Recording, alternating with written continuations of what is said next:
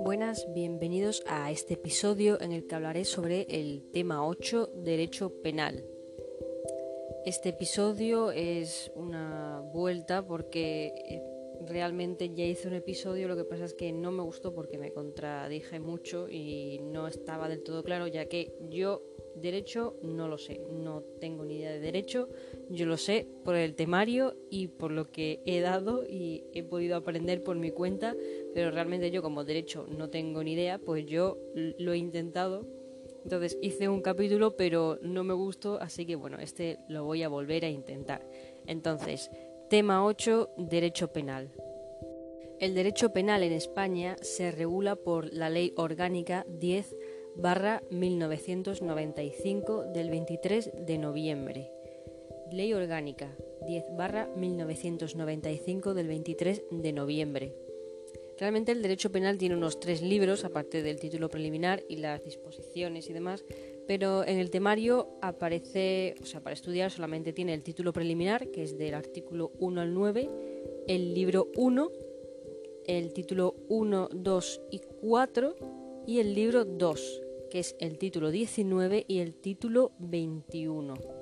Entonces hay un poco de rebujo, pero realmente eh, título preliminar, luego el libro 1, el título 1, 2 y 4 y el libro 2, título 19 y 21.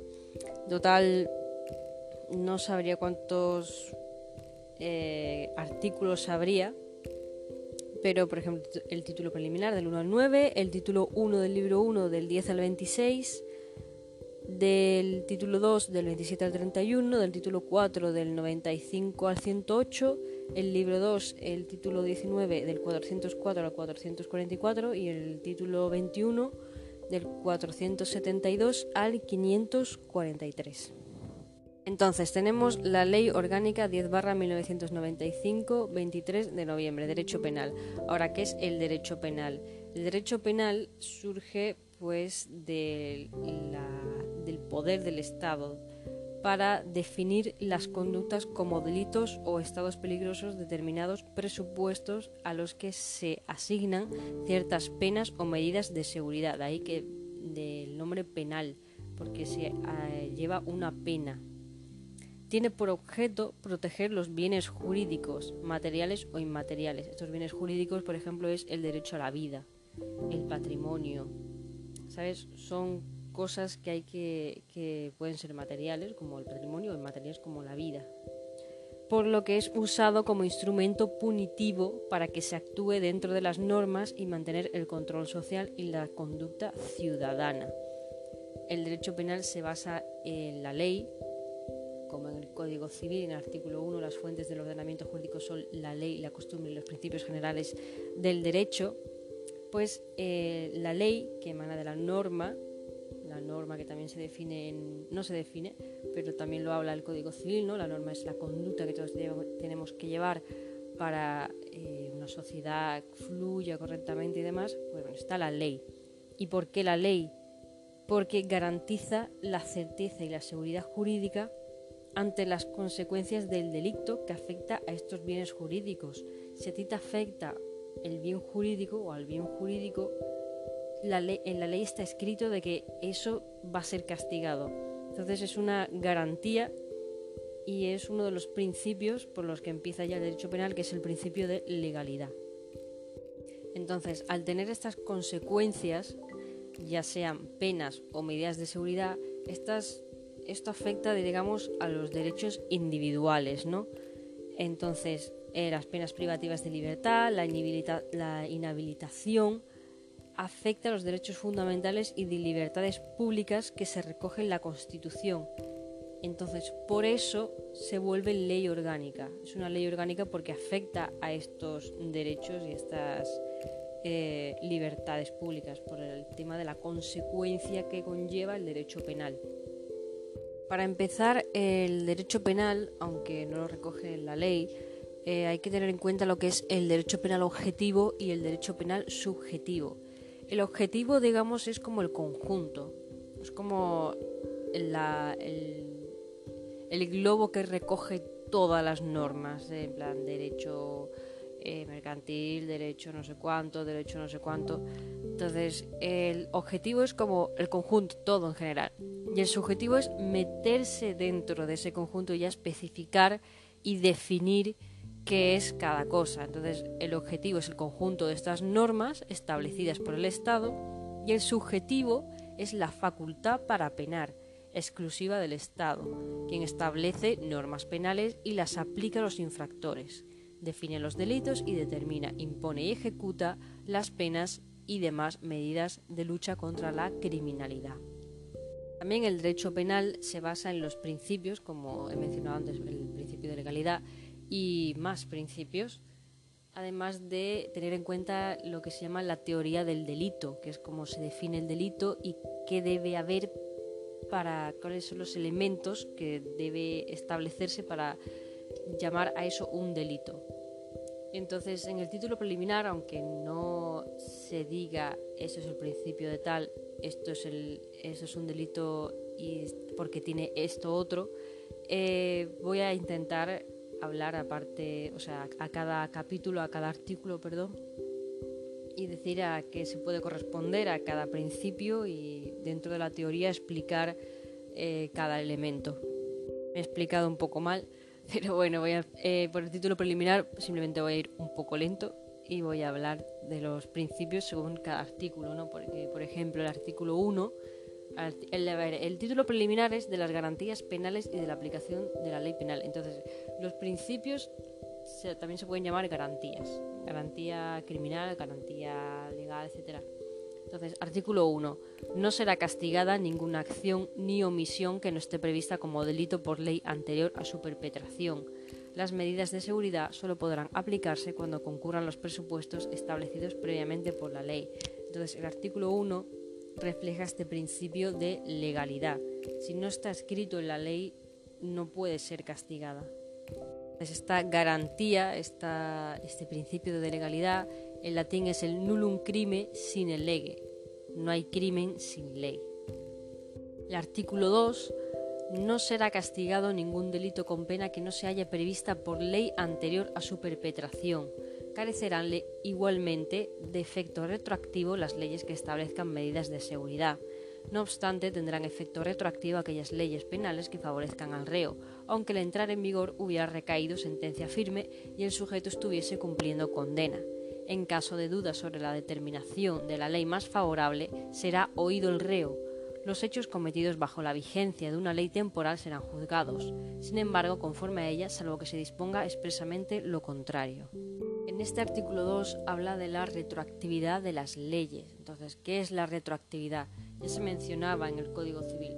La retroactividad, poniendo un ejemplo, es cuando cometes un delito, bueno, realmente no, realmente haces una acción, digamos, compras el pan a las diez y media de la noche, que el comercio está eh, abierto, digamos que cierran a las 11, pues a las diez y media, ¿no? Compras el pan a las, a las diez y media.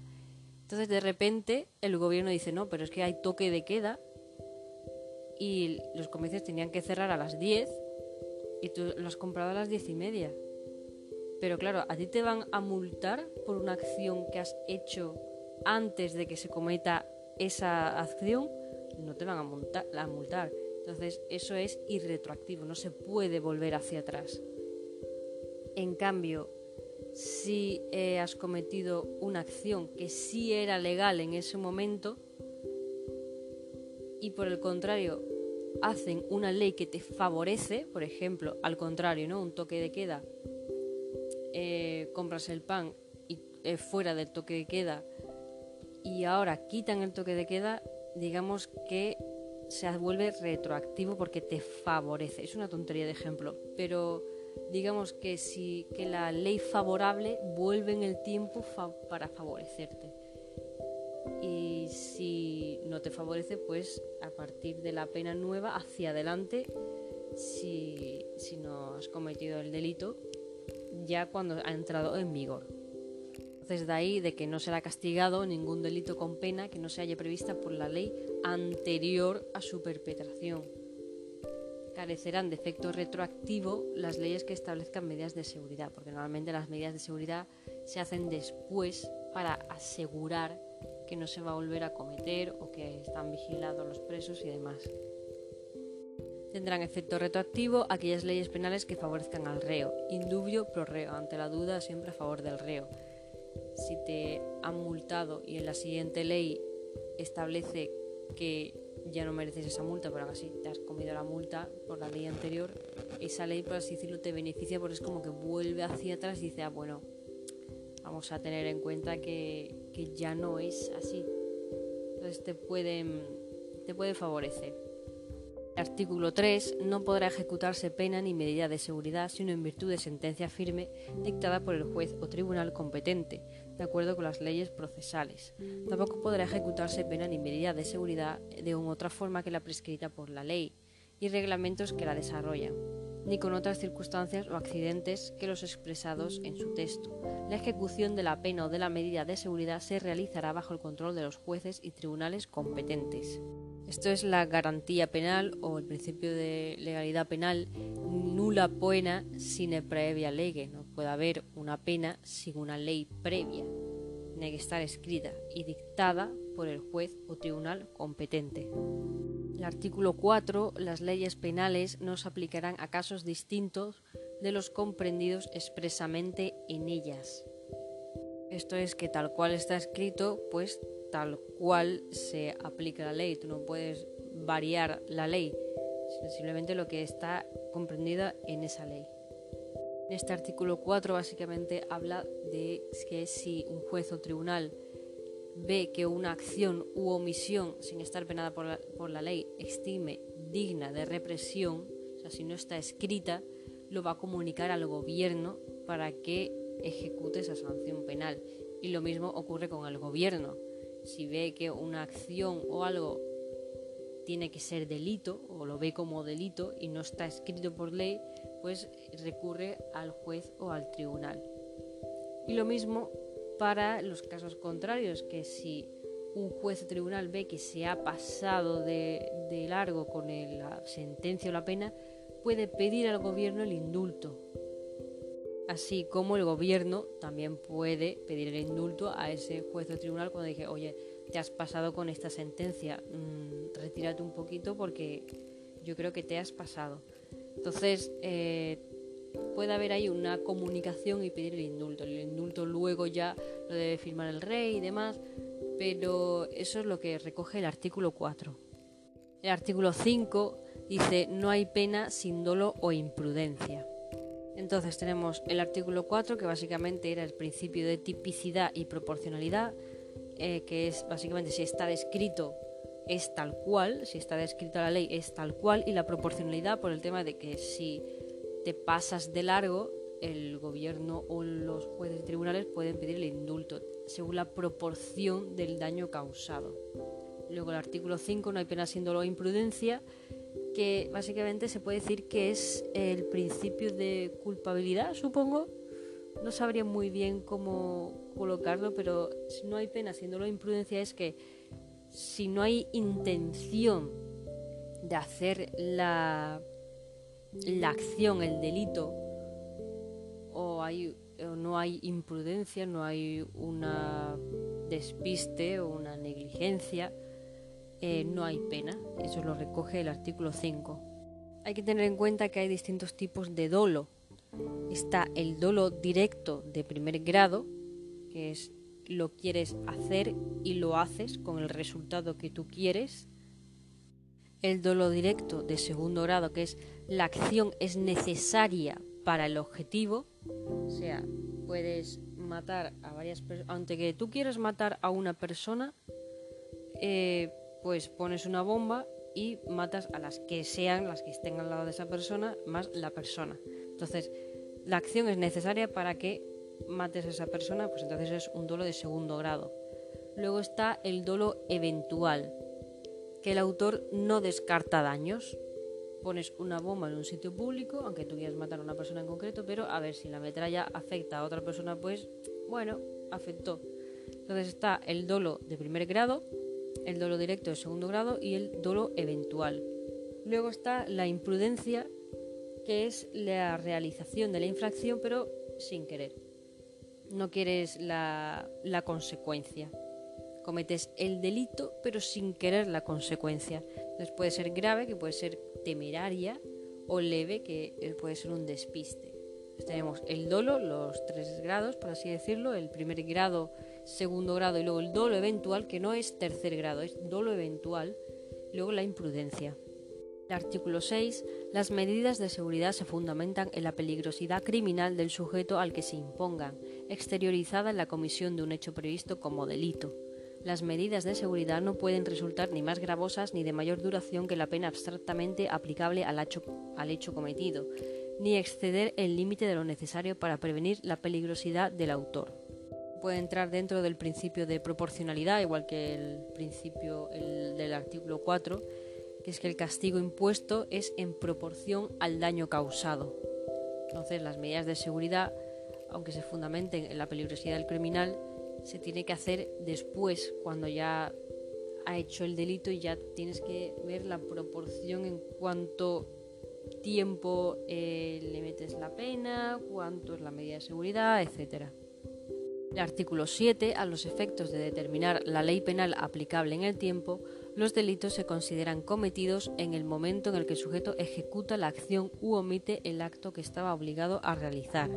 Entonces el artículo 7, tal cual lo dice, los delitos se consideran cometidos en el momento en el que el sujeto ejecuta la acción u omite el acto que está obligado a realizar. Luego, eh, a ver si puedo hablar de la acción u omisión, si da tiempo. Entonces, bueno, es tal cual el artículo 7. El artículo 8, los hechos susceptibles de ser calificados con arreglo a dos o más preceptos, a más normativas de este código no comprendida en los artículos 73 a 77 se castigarán observando las siguientes reglas. Primero, el precepto especial se aplicará con preferencia al general. Segundo, el precepto subsidiario se aplicará solo al defecto del principal, ya se declare expresamente dicha subsidiariedad, ya sea esta tácitamente deducible. Tercero, el precepto penal más amplio complejo absorberá a los que castiguen las infracciones consumidas en aquel. Cuarto, en, en defecto de los criterios anteriores, el precepto penal más grave excluirá los que castiguen el hecho con pena menor. Entonces, en este artículo 8 lo que se entiende es el principio de la solución al concurso de leyes. El concurso de leyes, y citando a Manuel Campos, lo que se llamaba el fiscal del Tribunal Supremo, cuando dio una charla para eh, Gesimpol, el concurso de leyes es el supuesto en el que tenemos dos normas que pueden ser aplicables, pero que no se pueden aplicar las dos a la vez, por lo que hay que elegir una. Entonces, se soluciona esto, este concurso de leyes, a partir de, eh, de este artículo, en el que el precepto especial se aplicará con preferencia al general. Quiere decir que la normativa especial, al ser más específica, de especifica más las normas y demás, se aplicará con preferencia general porque está más y mejor definido.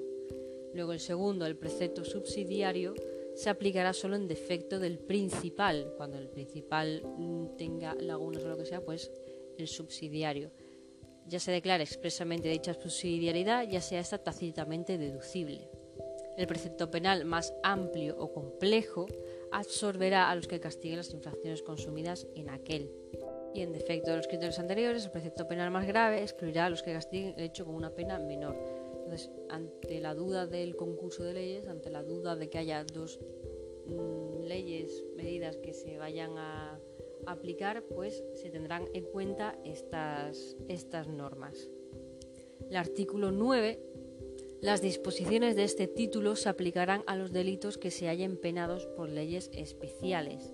Las restantes disposiciones de este código se aplicarán como supletorias en lo no previsto expresamente por aquellas. El artículo 9 la verdad es que tampoco tiene mucho más allá porque tal cual lo dice, es como el artículo 7, ¿no? tal cual no hace falta mucho más. El título 1, que se llama de la infracción penal, está con el capítulo 1 que se, llama de los delitos, ¿no? Entonces, el artículo 10 ya te dice, son delitos las acciones y omisiones dolosas o imprudentes penadas por la ley. Pero ahora, ¿qué es un delito? Entonces, aquí tenemos que buscar lo que es la teoría del delito. Entonces, el delito, como puedo citar de, de guías jurídicas y de Iberley, que lo he buscado, el delito desde el punto de vista formal es toda acción castigada por la ley con una pena. Ya está ahí bien. Pero desde el punto de vista material es toda acción típica, antijurídica, culpable y sancionada con una pena. Delito es toda acción que la ley considera así, por suponer una vulneración a los bienes jurídicos estimados más importantes y dignos de protección. Entonces, la teoría del delito lo que hace es eh, definir ciertos elementos que hacen falta para que se considere esa acción un delito. Entonces, lo primero de todo es saber que el delito se lo realiza un sujeto. Entonces, estas personas son las que intervienen en la ejecución del delito, puede ser una persona o varias. Tenemos el sujeto activo, que es quien lo lleva a cabo, puede ser una persona física, jurídica o alguien que hayas pedido que lo haga por ti. Luego tenemos el sujeto pasivo, que es el titular del bien jurídico protegido pero que no hay que confundir con el perjudicado, que es quien sufre los efectos del delito, o la víctima, que es quien sobre recae la acción de ese delito. Entonces tenemos sujeto pasivo, perjudicado o la víctima, que no tienen nada que ver ninguno de los tres. Sujeto activo o sujeto pasivo, perjudicado o víctima. Luego están los responsables criminalmente. Los responsables criminalmente son los autores y los cómplices o los cómplices y o los cómplices. Entonces, autores pueden actuar por sí solos, que sería una autoría directa, conjuntamente, que sería una coautoría, el que comete el delito sirviéndose de otro, que es un autor mediato, los inductores, que eso luego eh, se va a ver por el tema de la conspiración y la provocación y todo eso, los que cooperan en su ejecución con un acto sin el cual no se habría efectuado, cooperador necesario, esos son autores, y luego están los cómplices, que son los que cooperan a la ejecución del hecho con actos anteriores o simultáneos y se les impondrá la pena inferior en grado, a no ser que la ley diga, bueno, también penalmente se, se castiga a los cómplices. Pero si no dice nada la ley, entonces se le impondrá pena inferior o en grado. Luego están los encubridores, que son los cómplices, pero intervienen después de la ejecución del delito, porque encubren el delito ya una vez ya realizado. Entonces son criminal, criminalmente responsables los autores y los cómplices. Autores los autores directos, la coautoría, autor mediato, los inductores y los cooperadores necesarios. Luego están los cómplices. Dentro de los elementos del delito tenemos que eh, la acción, pero también hay que meter la omisión, porque la acción es la conducta tal cual, tú la haces, pero la omisión es no hacer lo que debes hacer. Entonces, es la conducta humana con trascendencia exterior. la acción se puede tener, se puede saber ya que necesitas cometer delitos, la acción, pero la omisión hay que tener en cuenta que puede ser propia o pura o impropia, que puede llamarse la comisión por omisión. La omisión propia o pura es el cumplimiento de un deber. Tienes el deber de hacer algo y no lo haces. Eh, se ejecuta cuando no se realiza la acción exigida por la ley. Luego está la omisión impropia o la comisión por omisión, que no existe un deber penal, pero la consecuencia de omitir ciertas conductas llevan a una comisión no deseada o buscada. Se comete porque se omite. Entonces dentro del delito está la acción omisión la omisión pues, puede ser propia o impura. Luego tenemos la antijuridicidad, antijuricidad, antijuricidad, que es lo contrario a derecho. todo lo antijurídico todo lo que es contrario a derecho, todo lo que está bien. La acción debe ser contraria a derecho o infractora del derecho. Entonces, cuando tú cometes un delito, pues obviamente es que va en contra del derecho. Pero, ¿qué ocurre si tú cometes un delito pero está justificada esa acción. Entonces, las justificaciones eh, de lo antijurídico puede ser que actúes en defensa propia o ajena. Entonces aquí tenemos la agresión ilegítima, la necesidad racional o la falta de provocación. Luego tenemos el estado de necesidad para evitar un mal propio o ajeno, que esto puede ser que el mal causado no sea mayor que el que se trate de evitar, que la situación de necesidad no haya sido provocada intencionadamente por el sujeto o que el resultado no tenga por su oficio o cargo obligación de sacrificarse. Eso es el estado de necesidad. Luego tenemos la otra justificación que es el que obra en cumplimiento de un deber o en el ejercicio legítimo de un derecho, oficio o cargo. Por ejemplo, el policía que le pega tres tiros al terrorista que va a matar a alguien. Pues obviamente es contrario al derecho porque estás matando a una persona, pero es que estás, o sea, eres, eres una persona de la autoridad, un agente de la autoridad, entonces, pues si va a arriesgarse, si va a matar a más gente, bueno, pues estás cumpliendo en el deber o en el ejercicio legítimo de un derecho, oficio o cargo. Entonces, puedes justificarte por defensa propia, agresión ilegítima, necesidad racional o falta de provocación, por estado de necesidad y por el eh, oficio o cargo. Luego tenemos la tipicidad. ¿Qué es la tipicidad? La tipicidad es lo que hablaba del artículo 4, el principio de tipicidad, que significa que está descrito en la ley. Tipicidad es está escrito en la ley. Entonces, es típico, está escrito, es el encuadramiento de la conducta humana en el tipo penal. Luego el, lo siguiente es la culpabilidad, atribución del acto a su autor por el tema de eh, doloso. Es la característica del sujeto para que se le impute a título del culpable un determinado hecho típicamente antijurídico. Tiene que ser imputable, es decir, capacidad de atribuir a alguien un hecho, típicamente antijurídico. Está descrito que está en contra de la ley. Entonces, automáticamente se vuelve culpable. Aquí dice que hay que tener en cuenta, para el tema de la culpabilidad, que la imputabilidad, o sea, la imputabilidad del sujeto, o sea, que se, que se puede imputar, la conciencia de la antijuricidad, es decir, el tema de si puede ser justificable o no, y si lo hace de forma dolosa, y la exigibilidad de la conducta. Y por último, en el, en el delito tenemos la punibilidad, que es la conducta sobre la cual existe la posibilidad de aplicar una sanción o una pena desde el punto de vista jurídico. Cuando un hecho sea típico, injusto y culpable, la consecuencia evidente será la aplicación de una pena. La, la punibilidad obviamente es que si tienes todas las demás elementos, obviamente es punible. Entonces, a partir de la teoría del delito, pues tenemos el artículo 10 que son delitos, todo eso que hemos hablado, las acciones y omisiones dolosas o imprudentes penadas por la ley.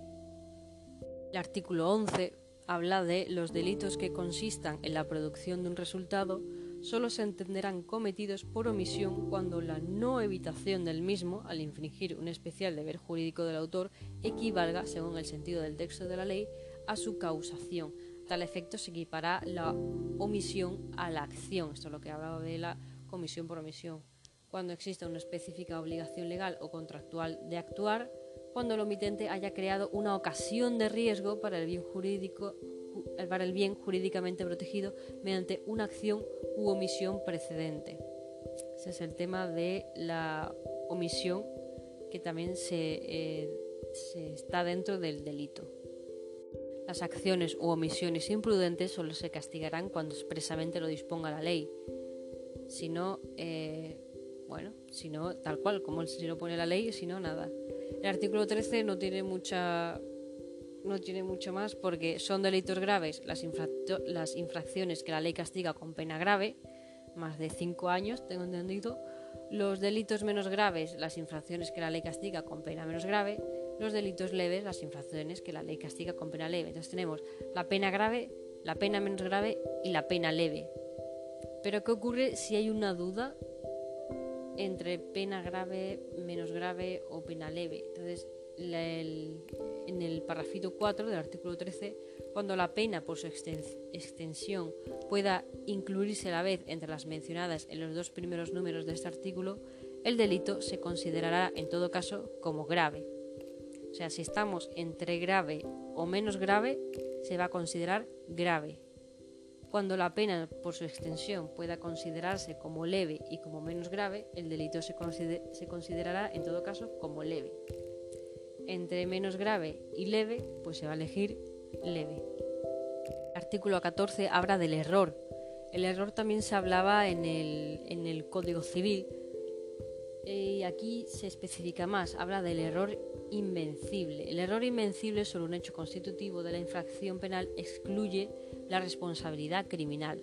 Si el error, atendidas las circunstancias del hecho y las personas del autor, fuera vencible, la infracción será castigada, en su caso, como imprudente.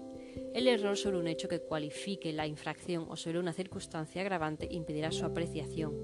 El error invencible sobre la ilicitud del hecho constitutivo de la infracción penal excluye la responsabilidad criminal. Si el error fuera vencible, se aplicará la pena inferior en uno o dos grados. Da igual que yo lo lea porque realmente si no tienes ni papa no vas a entender nada, igual que la primera vez que yo leí este artículo. Entonces, ¿qué es el error? El error es un conocimiento equivocado o falso de los elementos objetivos, significación antijurídica y, el, y su resultado. Básicamente se puede resumir como la ignorancia. La ignorancia. Pero ¿qué ocurre? Que el Código Civil, la ignorancia de la, de la, ley, no. No me acuerdo del artículo, pero la ignorancia de la ley no, no como que no excluía de la, la responsabilidad. Pero aquí especifica aún más lo que es el error. Entonces tenemos el error de tipo o el error de prohibición. Y luego dentro de estos dos tenemos el error invencible o el error vencible, que te puede excluir, te puede concluir como que es una acción imprudente o te lo puede rebajar la pena. Entonces, el error invencible o vencible, según el tipo, el que se llama error de tipo, se haya implicado o conectado con la eh, tipicidad que se está eh, descrito. Supone un conocimiento o juicio falso de todos o algunos de los elementos de tipo delictivo. Es, es decir, el error de tipo significa que desconoces la ley. Entonces es invencible si realmente ese error pues eh, eh, no se podría haber evitado por lo que al no conocer la ley y no se puede evitar que hayas cometido eso, pues eh, va a llevar a que te excluya de la pena del delito doloso, porque realmente no tenías intención de hacerlo, tenías desconocimiento absoluto y realmente eso ya no se puede, eh, no se podía evitar. Entonces eso te va a excluir y no te van a, multar, por así decirlo. El error de tipo vencible se va a calificar como imprudente cuando sí se podría haber evitado. Entonces aquí, por ejemplo, en dudaslegislativas.com eh, pone el ejemplo de el error de tipo es un cazador dispara a una persona pensando que era un animal. Entonces el invencible es que el cazador tiene experiencia, pero aún así se ha equivocado igualmente y el error vencible es que si el cazador tiene apenas 18 años y poca experiencia, que es un, que es un principiante, sería, sería vencible. Eh, no, borramos eso. el, lo he leído mal.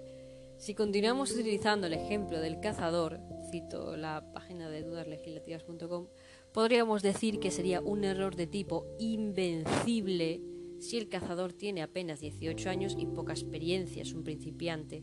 O sea, es decir, no se puede evitar porque realmente el hombre no, tiene experiencia, no se, puede. Invencible es si tiene, eh, si puede evitarlo. O sea, tiene experiencia, entonces lo podrías haber, haber evitado, pero aún así has disparado a una persona pensando que es un animal. Entonces es imprudente. Invencible te excluye y vencible es eh, te condenan como imprudente. Luego está el error de prohibición que afecta a la culpabilidad o la antijurididad a la conducta. Es decir, que el autor piensa que lo que está haciendo está bien, aunque no lo sea así. Se tiene un desconocimiento un poco como transformado y, distinto. Citando otra vez eh, dudaslegislativas.com, error de prohibición vencible e invencible. El error de prohibición invencible se da cuando el sujeto no podría haber salvado su error de ningún modo y por tanto se queda exento de responsabilidad criminal. Error de prohibición vencible se da cuando se podría haber prestado la debida diligencia y el error se podría haber evitado. Como consecuencia no se excluye la responsabilidad, sino que se reduce la pena en uno o dos grados. Ejemplo de error prohibición vencible. El caso de un extranjero que viene a España y lleva y, o enseña un arma y además sabe español. Podría pensar que está permitido, pero en realidad podría eh, haber sabido que no, de modo que no actuó con la diligencia adecuada para enterarse. Con este mismo ejemplo, si el extranjero ha viajado a otros países, el error sería vencible e incluso podría no calificarse como un error de prohibición. Eh, Manuel Campos en la conferencia de la clase esta que dio en Gesimpol, el, digamos, el vídeo está en YouTube, pone el ejemplo de la persona que se lleva una maleta en el aeropuerto eh, pensando que es la suya, entonces desconoce totalmente que esa maleta pues que es realmente es de otra persona cuando se cree que es la suya. Y el otro ejemplo es que se lleva la maleta sabiendo, o sea, se encuentra una maleta y se la lleva, cuando realmente esa maleta la tendría que dejar en objetos perdidos o lo que sea. Y bueno, esos son los ejemplos que te puede excluir o te pueden eh, poner imprudente o pena inferior, según si es error de tipo, que realmente desconoces totalmente la ley, o el error de prohibición, que tú crees que está bien, pero realmente no, no está bien. Crees que es legal, pero no. Y ya para, o sea, lo voy a dejar a la mitad del título 1 en el artículo 15 porque habla del delito consumado y la tentativa de delito. Entonces, eh, a partir de aquí ya se puede desarrollar un poquito más y prefiero cortar aquí y dejar lo demás como introducción al tema de derecho penal, porque lo demás ya es eh, tal cual, habla de la conspiración, la tentativa y demás, y ya luego lo que son los delitos contra la administración pública, los delitos contra la corona, etcétera. Entonces espero haberme explicado bien, que este audio no lo borre, porque seguramente haya contradicciones, no me explique bien, no me guste lo que sea. Y bueno, eh, tema 8, derecho penal, eh, ley orgánica, se me ha olvidado, esto me tengo que estudiar a fuego, ley orgánica 10 barra 1995, 23 de noviembre, derecho penal.